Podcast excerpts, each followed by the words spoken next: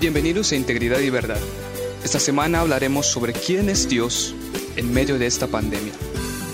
Hola hermano, Dios le bendiga, espero que se encuentre muy bien y que el Señor le esté bendiciendo. El día de hoy vamos a continuar con nuestra serie de devocionales y vamos a continuar aprendiendo acerca de Dios. Lo primero que hemos visto, déjame recordarte que son tres puntos muy importantes. El primero es que Dios es confiable, el segundo es que Él nos habla y nos transmite esa confianza a través de su palabra. Y lo tercero es que en esa palabra debemos deleitarnos y encontrar nuestra esperanza en medio de esta situación que estamos pasando. Ahora, también la palabra dice muchas cosas ciertas acerca de Dios que Él ha querido revelarnos. Y en los próximos tres devocionales vamos a ver tres cosas muy importantes que la palabra dice de Dios. La primera es que Dios es santo. La segunda es que Dios es bueno. Y la tercera es que Dios es justo.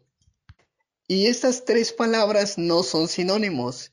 Cada una de ellas nos habla de un aspecto de lo que es Dios y de lo que a veces dudamos acerca de Dios. Por ejemplo, cuando sufrimos una pandemia. A veces podemos llegar a pensar que Dios no es santo, o que Él no es bueno, o que Él no es justo por permitir que esto pase. Sin embargo, vamos a ver qué dice la Biblia acerca de ello. Y la primera palabra que vamos a, en la que vamos a reflexionar el día de hoy es en su santidad. Y para ello vamos, como siempre, a iniciar con una oración.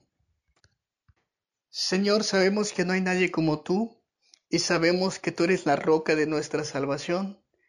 Así que te rogamos que nos acompañes a través de tu Espíritu Santo para poder nuevamente reflexionar en tu palabra. Guíanos, Padre, y guía también nuestros corazones. En el nombre de Jesús oramos. Amén. Bueno, lo primero que vamos a ver el día de hoy es el significado de la palabra santidad.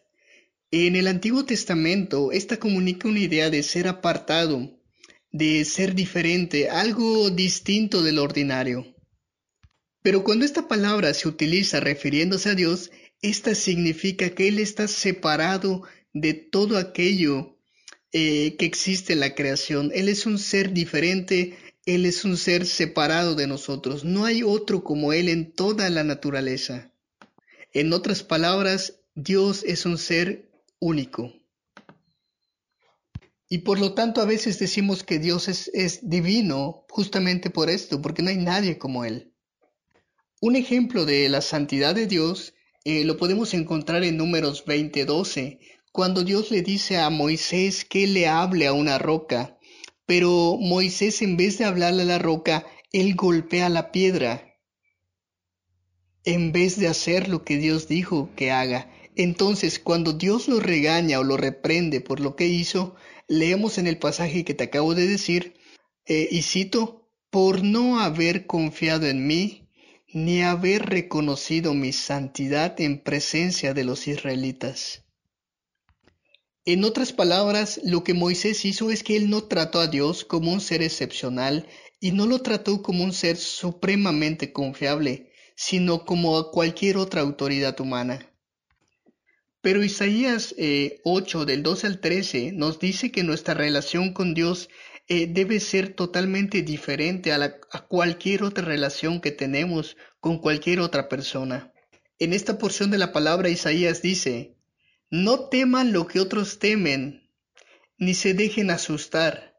Solo al Señor Todopoderoso tendrán ustedes por santo, solo a Él deben honrarlo y solo a Él deben temerle. En otras palabras, el temor que debemos tener hacia Dios no es como cualquier otro temor.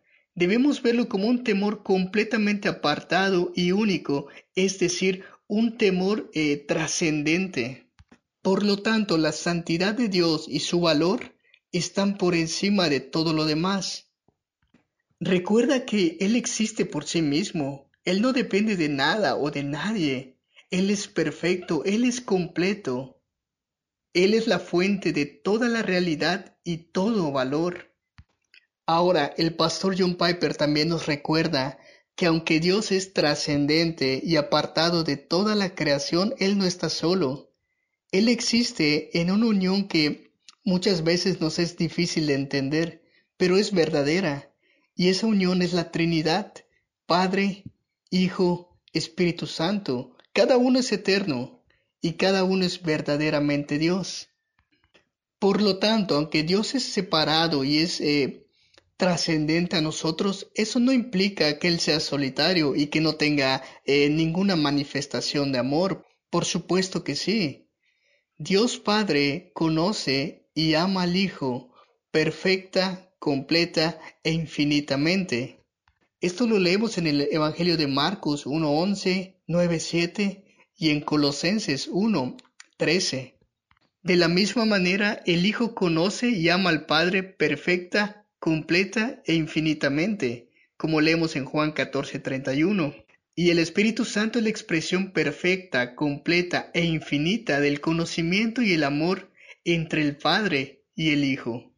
Ahora, ¿por qué es importante saber todo esto? Bueno, es importante porque esta comunión perfecta que Dios tiene eh, en la Trinidad le da plenitud, le da perfección y también nos muestra la integridad de Dios y eso es esencial para su valor, su belleza y su grandeza.